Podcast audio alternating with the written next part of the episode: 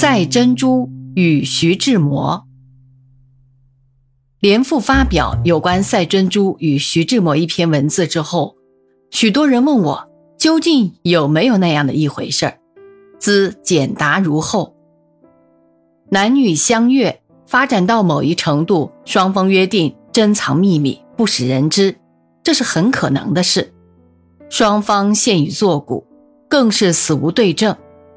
如今有人揭发出来，而所根据的不外是传说、臆测和小说中人物之可能的影射，则无人书难断其事之有无。最好是暂且存疑。赛珍珠比徐志摩大四岁，她的丈夫伯克先生是农学家，南京的金陵大学是教会学校，其农学院是很有名的，伯克夫妇都在那里教书。赛珍珠教英文，并且在国立东南大学外文系兼课。民国十五年秋，我应聘到东大授课，当时的外文系主任是张新海先生，也是和我同时到校的。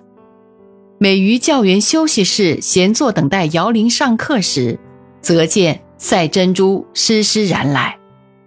他担任的课程是一年级英文，他和我们点点头。打个招呼，就在一边坐下，并不和我们谈话，而我们的热闹的闲谈也因为他的进来而中断。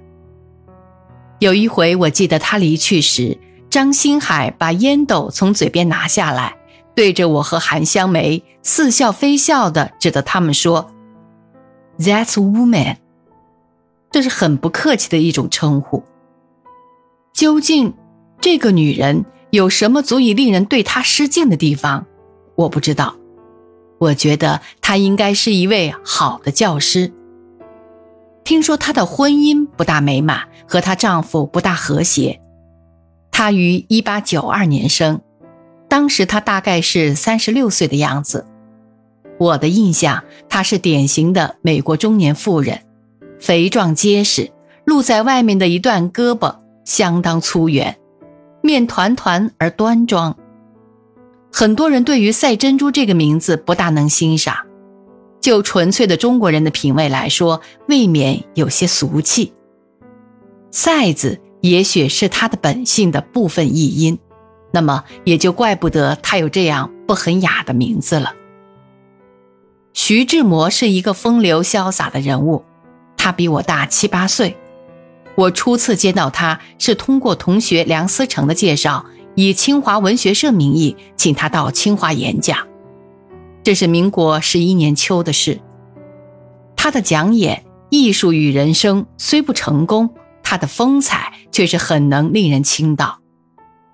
梁思成这时候正追求林徽因小姐，林长民的女儿，美貌清新，才情出众。二人每周要约的地点。是北海公园内的松坡图书馆。徐志摩在欧洲和林徽因早已交往，有相当深厚的友谊。据梁思成告诉我，徐志摩时常至松坡图书馆去做不受欢迎的第三者。松坡图书馆星期日照例不开放，梁因特殊关系自备钥匙可以自由出入。梁不耐受到骚扰。遂于门上张一张纸条，大书 “Low want to be left alone”，情人不愿受干扰。志摩只得泱泱而去，从此退出禁足。我第二次见到志摩是在民国十五年夏，他在北海公园董事会举行订婚宴，对方是陆小曼女士。此后，我在上海遂和志摩经常有见面的机会，说不上有深交，并非到了无事不谈的程度。当然，他是否对赛珍珠有过一段情，不会对我讲，可是我也没有从别人口里听说过有这样的一回事儿。男女之私，保密不是一件容易的事，尤其是爱到向对方倾诉“我只爱你一个人”的地步。这种情感不容易完全封锁在心里，可是，在志摩的诗和散文里找不到任何隐约其词的暗示。同时，社会上爱谈别人隐私的人比比皆是。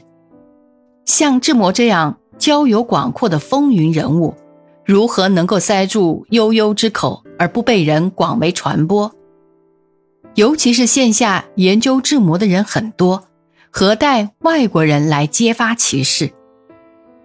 如今既被外国人揭发，我猜想，也许是赛珍珠生前对其国人某某有意无意的透露了一点风声，并经人渲染，乃成为这样的一段艳闻。是不是他一方面的单恋呢？我不敢说。赛珍珠出无籍即名，一九三八年获诺贝尔奖，世俗之人开始注意其生平。其实这段疑案。如果属实或者纯属子虚，对于双方当事人之令名均无影响，只为好事者添一点谈话资料而已。所以在目前情形下，据我看，宁可疑其无，不必信其有。